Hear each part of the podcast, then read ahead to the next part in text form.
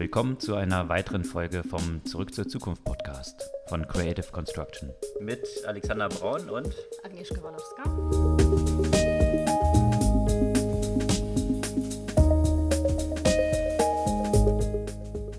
Was gab es Neues letzte Woche?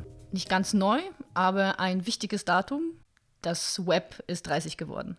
Das Web?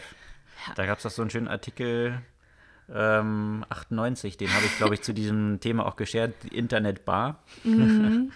ähm, ja, ist doch ein bisschen mehr draus geworden, als sich manche so vorgestellt haben. Also ein bisschen Spielerei für Geeks. genau. Ein bisschen mehr draus geworden und äh, das wirft natürlich gleich ein paar Fragen auf. Da gab es einen interessanten Beitrag ähm, eben von Tim Berners-Lee zu dem Thema und äh, in dem er eben drei m, Gründe für die Dysfunction sozusagen der, der, des, des aktuellen Webs nennt. Ähm, hast du den auch gelesen? Habe ich auch gelesen, ja. Ja. Also es ist interessant, weil natürlich auch gleich Anknüpfungspunkte zu den weiteren Themen bietet. Also der spricht jetzt eben von, von, von drei Aspekten. Das erste ist ja quasi böse Absichten, könnte man sagen, wozu er äh, Kriminalität auf der einen Seite, dann äh, quasi das ähm, State-Sponsored Hacking und, und eben die, die ganzen äh, Cyber-Attacken zählt. Online-Harassment, also das ist das eine. Das andere ist äh, quasi das, womit wir uns in der letzten Zeit viel beschäftigt haben, also einfach ein Systemdesign, der falsche Anreize schafft. Mhm. Ähm, also so Themen also wie wo Clickbait. Die, wo die nicht intentional sind. Ja, doch, auch in Clickbait ist ja auch in, äh, mit Intentionen ja, um bestimmte Sachen. Genau, aber es ist an sich keine böse Intention. Die, das, das Systemdesign macht das halt quasi möglich, mhm. ähm, beziehungsweise befördert das, weil äh, dadurch, dass es entsprechend Umsätze generiert, mhm. äh, keiner hat sich jetzt gedacht, wir ähm, mühlen die Leute mit, äh, mit Bullshit zu, äh, mhm. sondern haben einfach festgestellt, das funktioniert ganz gut als Instrument, um Geld zu machen. Mhm. Äh, und das andere, das letzte ist unabsichtigten Negativfolgen eines eigentlich wohlwollenden Designs. Also die, die Tatsache, dass eigentlich das Internet eine Plattform wurde, in der jeder letztendlich seine Meinung kundtun kann, was an sich viele positive Aspekte äh, hat, kann natürlich entsprechend ähm, ins Negative gedreht werden mit ähm, ja, Hate Speech, äh, mhm. das dann aufkommt oder auch Fake News mhm. oder Polarisierung und Filterbubbles. Also das sind so letztendlich die drei Aspekte. Mhm. Und während und des Wegfallens von Gatekeepern, die ja vielleicht genau. auch eine gewisse Qualitäts- oder Fact-Checking-Funktionen genau. hatten, die jetzt eben nicht mehr so in dieser Form existieren. Und jetzt kann halt ein Trump mit seinen Tweets einfach irgendwelche Statements raushauen oder jeder genau. oder äh, irgendwelche Statements mhm. raushauen, die genauso viel wert sind wie alle anderen quasi. Genau. Ne? Ja. Und eben während man das erste irgendwie versuchen kann, äh, rechtlich zu regulieren, ähm, oder es wird ja vieles rechtlich reguliert, sind die zwei anderen einfach äh, subtiler und, ähm, und ist die Frage, wie kann man so ein System neu gestalten, um eben diese Aspekte zu verhindern und ist es überhaupt möglich? Wirft er da nun die Fragen auf in dem Artikel oder hat er auch Vorschläge, wie er dort vorgehen würde? Der wirft mir Fragen auf. Ja. ja mhm. Weil das, äh, ja, das glaube ich, die Antwort ist jetzt nicht so binär. Mhm. zu, der, zu der Regulierung der ganzen Geschichte, ähm, ich meine, sind ja viele Services dann drauf entstanden. Mhm. Jetzt gibt es ja auch diese Diskussionen, weil diese Plattformen so mächtig geworden sind. Da ist ja dann von Amazon, Google, Facebook, äh, aber auch Apple die Rede. Da hatte ja die Politikerin Warren in den mhm. USA äh, jetzt die Diskussion, ja, ein bisschen auf dem breiteren Feld äh, in Bezug auf Antitrust und Zerschlagung von diesen Unternehmen äh, aufgebracht. Mhm. Bisher war das ja noch so ein bisschen fringe. Äh, Scott Galloway ist dann immer aufgetreten und gefordert, diese Internetkonzerne zu zerschlagen. Jetzt ist es so ein bisschen in der breiteren Öffentlichkeit angekommen. Und das scheint jetzt auch Spotify oder Gründer von Spotify, Eck, äh, jetzt genutzt zu haben. Der hat jetzt eine Klage gegen Apple eingereicht. Mhm und wirft Apple vor, die Macht, die Apple mit seinen App Store und der Plattform hat, zum Nachteil von Wettbewerbern auszunutzen, weil Apple hat ja auch wie Spotify einen eigenen Musikservice. Spotify muss aber 30 Prozent der Umsätze, die über die App dann erzielt mhm. werden, an Apple abgeben. Und das ist natürlich wahrscheinlich ein ganz guter Move jetzt von Spotify zu diesem Zeitpunkt, wo gerade die Diskussion um Plattformen und Antitrust aufgekommen mhm. ist, diese offene Flanke zu nutzen und zu sagen, hier ist unfairer Wettbewerb. Und übrigens, falls wir dieses Verla Verfahren gegen Apple nicht gewinnen sollten, dann müssen wir leider die Preise um 30 Prozent erhöhen. Also letztendlich die ganzen Spotify-Nutzer nicht gegen Spotify aufzubringen, sondern bei einer Apple. möglichen Preiserhöhung, mhm. sondern den Schuldigen äh, mhm. einfach äh, auf Apple zu zeigen und sagen, guck mal, Apple ist schuld, mhm. äh, wenn, wenn wir die Preise erhöhen müssen. Mhm. Und das ist natürlich eine interessante Diskussion, die geht natürlich über viele Felder.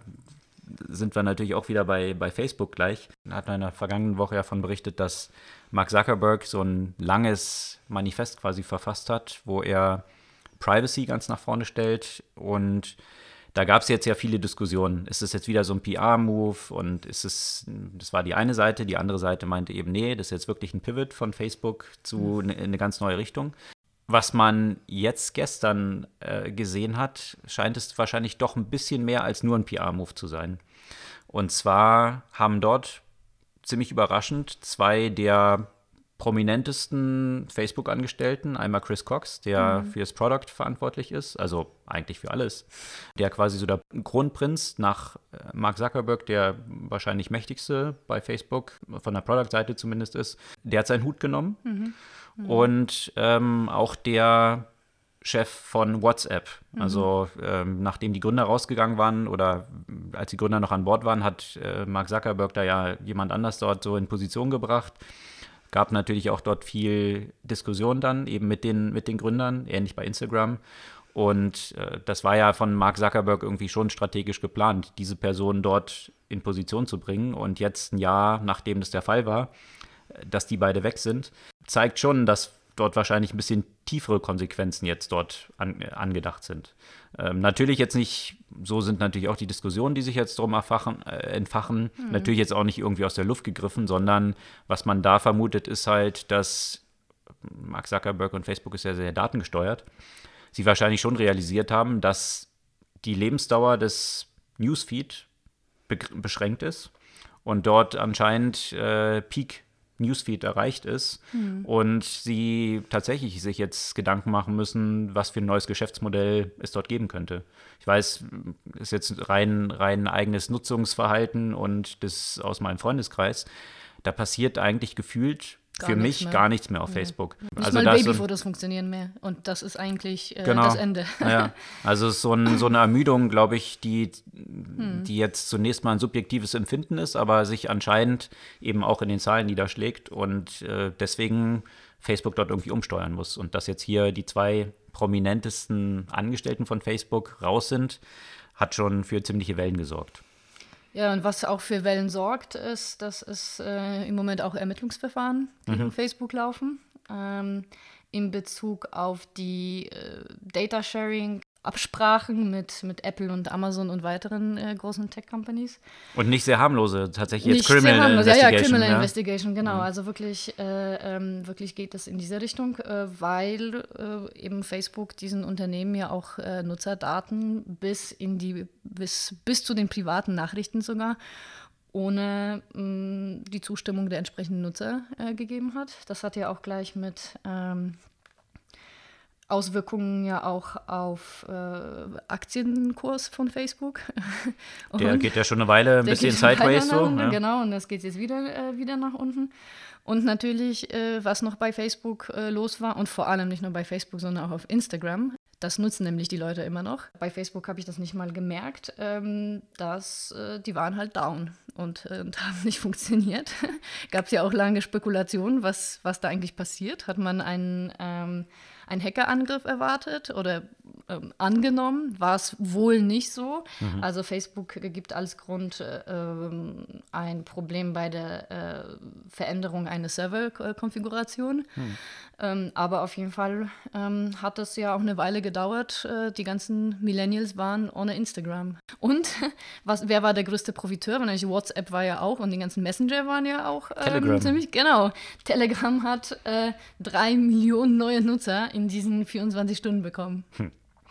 Und muss man dann in Verhältnis setzen, weil äh, Telegram hat ja insgesamt nur 200 Millionen, also nur. Hm. Also drei Millionen ist ja schon echt ein ziemlicher Sprung in so kurzer Zeit. Ja. Hm.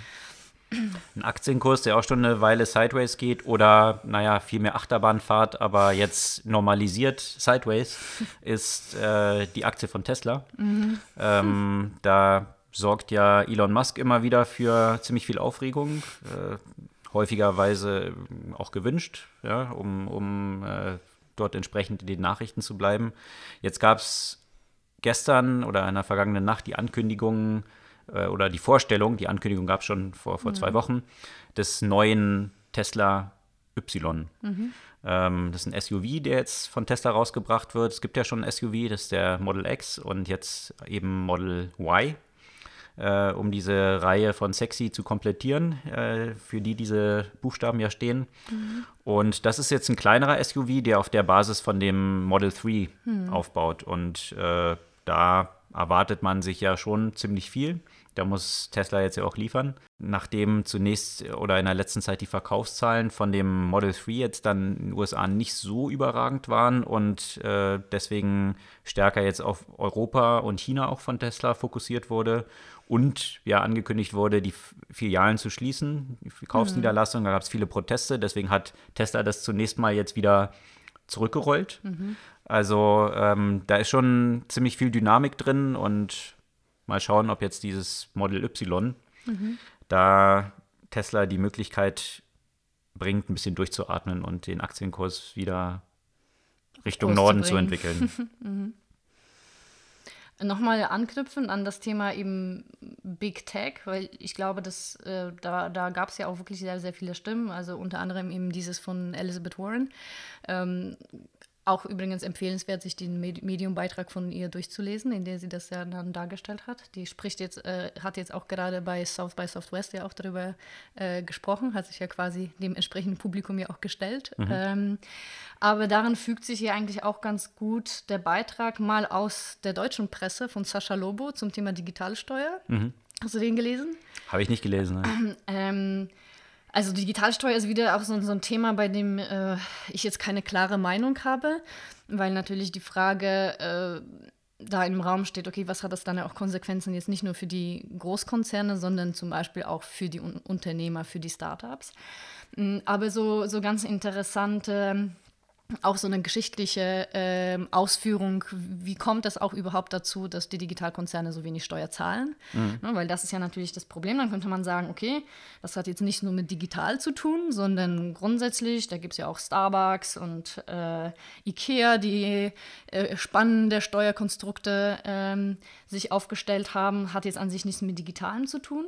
Aber natürlich ist es so, bei Digitalkonzernen, die ja quasi keine physischen Güter ja äh, verkaufen. Die eben sagte, der, die Virtualität hat eben keinen Ort und mhm. somit kann man das natürlich noch einfacher umgehen. Und die Politik nimmt sich ja theoretisch äh, äh vor, ja zu handeln, aber es passiert halt einfach äh, äh sehr, sehr langsam. Und ein der Aspekte, die er nennt, was ja eigentlich im Wege zu diesem Digitalsteuer, also als Digitalsteuer wurde hier vorgeschlagen, eben diese Variante 3% Steuern auf den Online-Werbeumsatz. Mhm. Äh, also rein auf die Werbung quasi, die in diesem Land halt stattfindet. Das steht ja aber so ein bisschen in Konkurrenz äh, zu dem Leistungsschutzrecht, weswegen das äh, zum Beispiel auch den deutschen Verlagen nie so gut passen würde, weil äh, das wäre dann wiederum schwer zu vertreten, zu sagen, okay, auf der einen Seite zahlen wir das Geld an, Geld an die Verlage, und dann nochmal extra eine digitale Steuer. Ähm, und und, und so, so deswegen ist so ein bisschen äh, gerade die deutsche Regierung so etwas zögerlich überhaupt bei diesem Konzept, äh, weil das äh, der Lobby auch der Verlage nicht so ganz gut in den Kram passen würde. Okay. Ist so die, die mhm. Annahme. Schauen wir mal, wie, mhm. wie, in diese, wie das halt in diese Richtung geht. Übrigens kommt natürlich auch sehr pointierte Kritik eben des Themas äh, Leistungsschutzrecht. Mhm. Ja, so, äh, dass äh, Google Geld an die Verlage überweisen soll, weil, naja, ohne, ohne Argumente. Äh, und im Kern glauben eben Verlage, dass sie ein historisches Recht auf das Werbegeld haben. Ähm, und, äh, und das ist so die Meinung von Sascha Lobo, dass, dass das im Prinzip ja auch einer der Aspekte äh, ist, ähm, der den Weg zum digitalen Steuer blockiert. Okay. Na, sollten wir doch mal Voss befragen. Da ist doch, haben wir doch einen echten Experten in Brüssel sitzen, der sicherlich zur Digitalsteuer auch eine Meinung hat. Zu der Wettbewerbsgeschichte äh, tatsächlich jemand Kompetenten, der dann auch äh, in, äh, bei der South by Southwest aufgetreten ist, mhm. ist die Margarete Vestager, mhm. die EU-Wettbewerbskommissarin. Und äh, ich hatte früher hatte ich so meine Probleme mit ihr.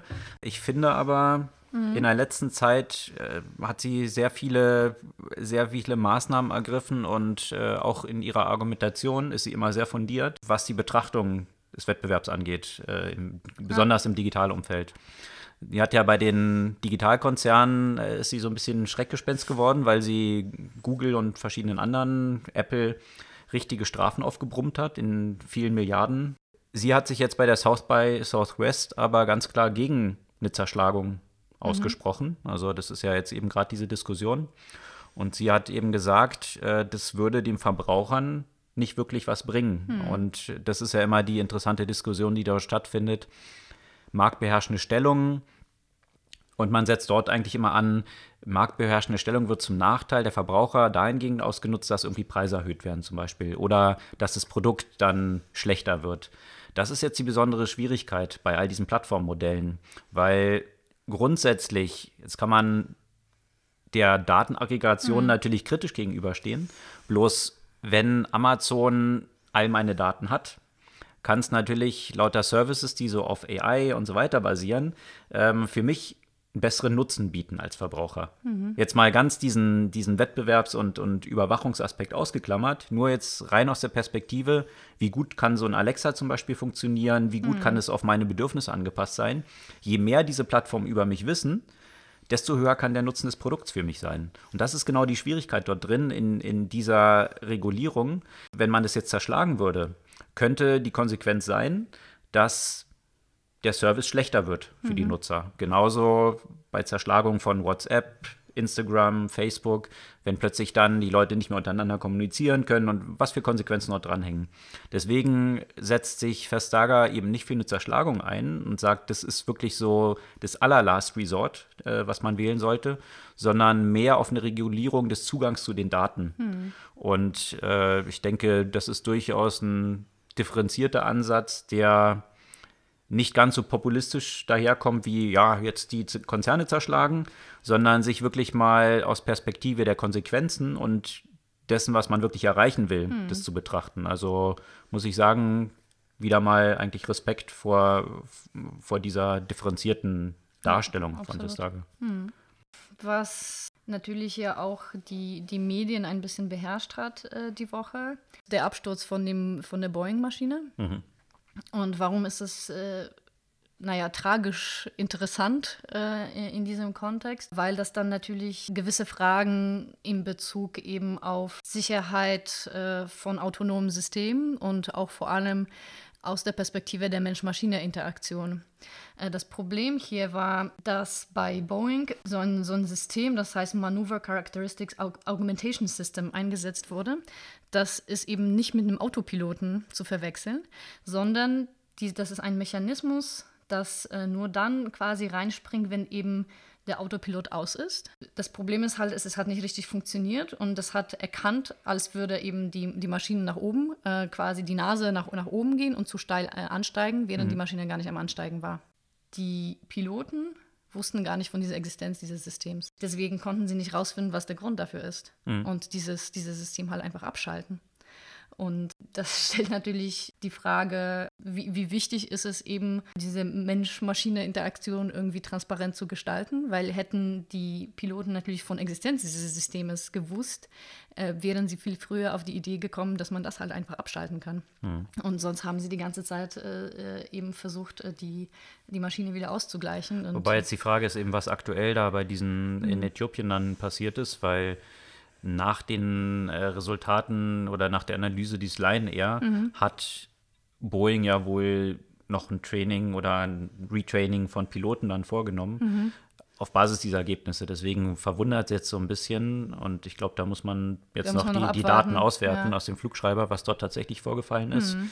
Aber ja, diese Auto, die Steuerung oder die Mischung von Autonomie und der Steuerung durch Menschen ja. ist ein grundsätzlich schwieriges, äh, schwierige Fragestellung, die man auch in diesem ganzen Kontext von der Entwicklung von autonomen Autos mhm. äh, ja auch äh, dieses Problem hat. Also Google war ja angetreten und wollte gleich Level 5 äh, Autonomy, also keine Lenk, äh, kein Lenkrad mehr drin, mhm. weil Google davon überzeugt war, zumindest, mhm. solange der Mensch noch Teil der Gleichung ist, ist der Mensch eben der Hauptfehlerfaktor. Und äh, deswegen jetzt so graduell von der Mensch steuert das Auto zu die Maschine steuert das Auto überzugehen und das so zu mischen, hm. war Google sehr von überzeugt, dass es ein sehr gefährlicher Weg ist, weil diese ganzen Systeme sind natürlich auch, musste Tesla natürlich auch ankündigen, ist hm. keine Autonomie. Also die Fahrer des Autos müssen eben voll aufmerksam sein. Das Problem ist bloß, und da gibt es ja zig Studien zu, hm, sobald Systeme so. bestimmte Aufgaben übernehmen, hm. schalten die Menschen eigentlich ab. Und das hat man ja auch bei verschiedenen Unfällen, die da mit dem Tesla stattgefunden haben, gesehen. In einem Fall hat, hat der Fahrer halt irgendwelche Filme geguckt parallel. Das heißt, man verlässt sich dann schnell auf dieses andere System mhm. und muss eigentlich dann immer wieder zurückgeholt werden, wenn jetzt eine Entscheidung ansteht, also irgendwelche kritischen Entscheidungen zu treffen sind. Und so Bloß, schnell kann der Mensch gar nicht genau, reagieren. So schnell halt, kann ne? er eben nicht umschalten, mhm. sodass diese Kombination mhm. von Selbstfahrend mit Menschen eigentlich die äh, Sicherheit insbesondere in Krisensituationen, reduziert. Mhm. Weil sonst ist der Mensch eben sowieso dafür verantwortlich und hat diese Aufmerksamkeit, obwohl natürlich jetzt mal unterm Strich gesprochen ganz viele kritische Situationen von, von diesem halbautonomen System umsteuert werden. Ja? Also der Hauptunfallfaktor sind ja, dass der Mensch nicht aufmerksam ist oder besoffen ist und was auch immer. Also diese Faktoren werden alle ausgeschlossen. Mhm. Aber grundsätzlich ist halt diese Schwierigkeit dann, ja, also den, den Menschen aufmerksam zu halten, aber ihm eigentlich viel abzunehmen. In, in Zügen gibt es ja auch äh, das, ja, da gibt es ja so ein, so ein äh, nennt sich, glaube ich, Totmannschalter, wo ähm, der Zugführer alle paar Sekunden auf einen Knopf drücken muss, mhm. um, um zu zeigen, um dass, zu, dass er ist. aufmerksam ist. Mhm. Ja. Mhm. Und ja, das, das wird spannend sein, wie, wie diese ganzen Systeme, je mehr Computer dort die Steuerung übernehmen, wie eigentlich dieser Transfer dann stattfindet. Mhm. Ja, und darauf gab es ja auch mal eine interessante äh, Forschung, was das Vertrauen in Algorithmen grundsätzlich angeht. Und, und eben solange es gut funktioniert, solange es nach unseren Erwartungen funktioniert, ähm, hinterfragen wir sie eigentlich gar nicht. Ne? Und äh, sobald es eben zu Problemen gibt, stellen sich viele, viele Fragen in die Richtung, wie funktionieren eigentlich diese Algorithmen. Mhm. Das wurde mit, äh, mit Studenten evaluiert auf Basis von Benotung. Und äh, eben die, die Leute, die die Note erhalten haben, die deren Erwartungen entsprochen hat. Die haben sich eigentlich überhaupt nicht dafür interessiert, wie dieser Algorithmus funktioniert. Die aber, die eine schlechtere Note erhalten haben, die haben viel mehr Vertrauen in dieses System, wenn sie so ein, so ein Grundverständnis von dem Algorithmus hatten, aber nicht zu tief. Also das heißt, so gerade so, dass sie das irgendwie nachvollziehen konnten, aber wenn dem die äh, wirklich das komplette Algorithmus dargestellt wurde in allen diesen Komplexitäten, mhm. haben sie dann wiederum gleich das Vertrauen in den Algorithmus eigentlich verloren, weil sie wahrscheinlich auch nicht die Kapazität oder das Interesse hatten, sich damit im Detail zu beschäftigen. Mhm. Ähm, weil immer wieder eben äh, kommt ja auch diese Diskussion, gerade bei Unfällen oder gerade bei irgendwelchen unvorhersehenden Konsequenzen äh, über Algorithmustransparenz und äh, Offenlegung. Und dann ist die Frage, wie weit offengelegt sollen sie sein, sodass die Menschen darin Vertrauen haben oder sie, sie irgendwie verstehen. Ist das überhaupt das Ziel, dass die Menschen in diese Algorithmen Vertrauen haben? Man kann ja daraus auch, auch ganz gut auf dieses ganze Thema Privacy halt schlussfolgern. Ja? Wie viel Information ist für die Leute ausreichend, um die, die Algorithmen oder die Privacy-Einstellungen zu verstehen, ohne dadurch mhm. überfordert zu sein. Halt, ne? Und bei so allgemeinen Geschäftsbeziehungen, Terms and Conditions sind, genau, die dann irgendwie ja. 90 Seiten äh, in der Regel sind und Eben, die keiner, keiner durchlesen kann. Genau. Ja. Und da die richtige Form von Abstraktion zu finden, mhm. die die relevanten Informationen übermittelt, sodass sie für den Nutzer verständlich sind, mhm. aber ihn nicht überleiht mit lauter anderen Informationen, die genau. er gar nicht verarbeiten kann. Genau. Ich finde es immer schön, wenn man neue Anwendungsmöglichkeiten für künstliche Intelligenz kommen, die, die tatsächlich so die Customer Experience äh, verbessern. Und äh, da hat Microsoft jetzt äh, was rausgebracht, eine Seeing AI, also eine, eine Sehhilfe sozusagen. Mhm. Und zwar ermöglicht das Personen mit Sehschwäche oder Blinden Bilder letztendlich mit Touch zu erkunden. Mhm. Und zwar wirklich gibt es die Möglichkeit, auf jedes Element des Bildes zu klicken und äh, die Applikation kann auf der Todesspur beschreiben, was macht die Person auf dem Bild, äh, wie ist ihre Stimmung zum Beispiel, wie ist die Relation zwischen Objekten. Ein Beispiel von einem äh, Hund, äh, der ein Auto fährt und so, solche, solche Themen. Mhm. Also das heißt, es gibt viel genauere Möglichkeiten. Früher musste man dafür eben die Alternativtexte zum Beispiel angeben. Jetzt äh, kann das mit ähm, Image Recognition das System wirklich die, den Personen eine Möglichkeit fast zu sehen durch diese Beschreibung. Und es gab ja auch noch einen interessanten Beitrag über äh, Influencers in Colleges. Influencer in Colleges. Genau. Ich dachte, den Beitrag, wie Leute überhaupt in Colleges kommen. Das hat genau. ja auch noch für ziemliche Wellen gesorgt. Genau, genau. Äh, und, und eben äh, diese Annahme, dass die, äh, dass die Colleges die Influencer eigentlich mehr brauchen als, als umgekehrt. Ach so. Weil das ja erst ermöglicht, also eben so, so da gab es ja, glaube ich, von Wall Street Journal so einen, so einen längeren Beitrag zu den Eltern, die ja quasi die Colleges so ein bisschen erpresst haben und versucht haben, ihre Kinder auf die College zu bringen, mit der Begründung, dass sie halt eben solche Influencer sind. Ah, erpresst, okay. naja, ja, so erpresst, so, so versuchen die Kinder dadurch halt reinzuschleichen, mhm. mehr oder weniger, ne?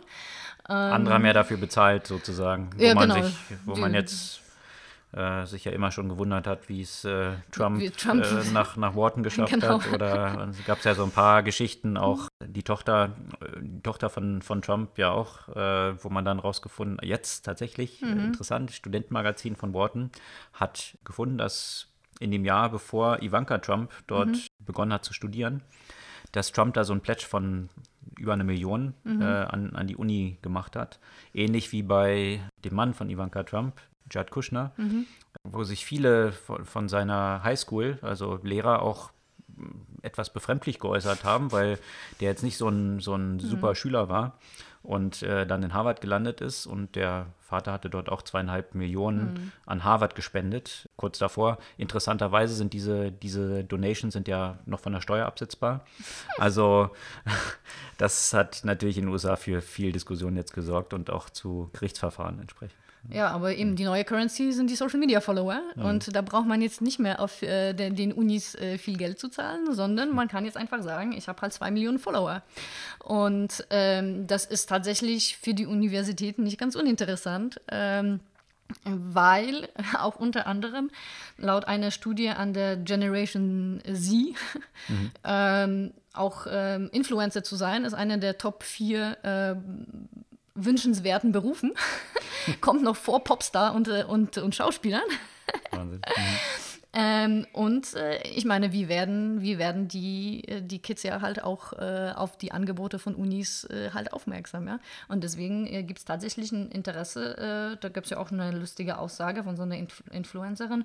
Ja, sie weiß jetzt gar nicht so, wie viel sie zur zu Uni gehen wird tatsächlich, aber sie guckt sich das mal an. Sie hat ja mit dem Dean gesprochen, dass sie das ja auch alles miteinander verbinden kann. Und und ist womöglich eine, eine interessante, äh, interessante Marketingmöglichkeit für die Unis tatsächlich. Und hm. äh, äh, was das für so Konsequenzen für das Bildungssystem haben wird, ist auch interessant, interessant auf jeden Fall, ja.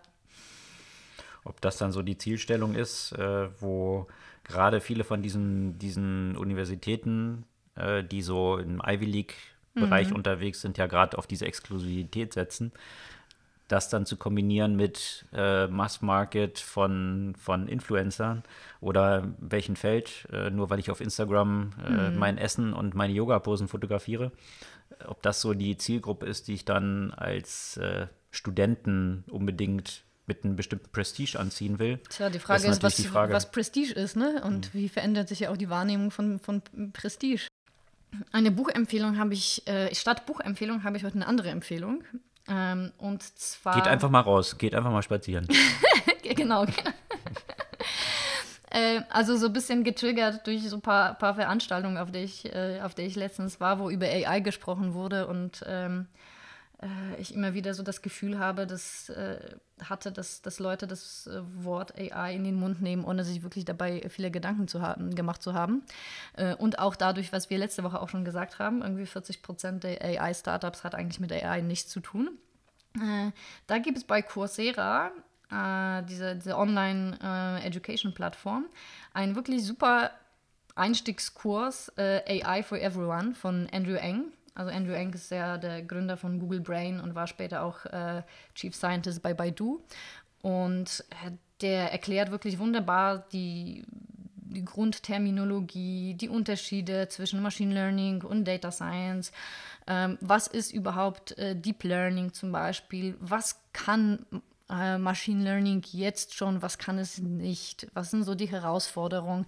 Also ich glaube, das ist wirklich für jeden sehr, sehr hilfreich, der sich äh, irgendwie nur am Rande auch mit dem Thema AI beschäftigt.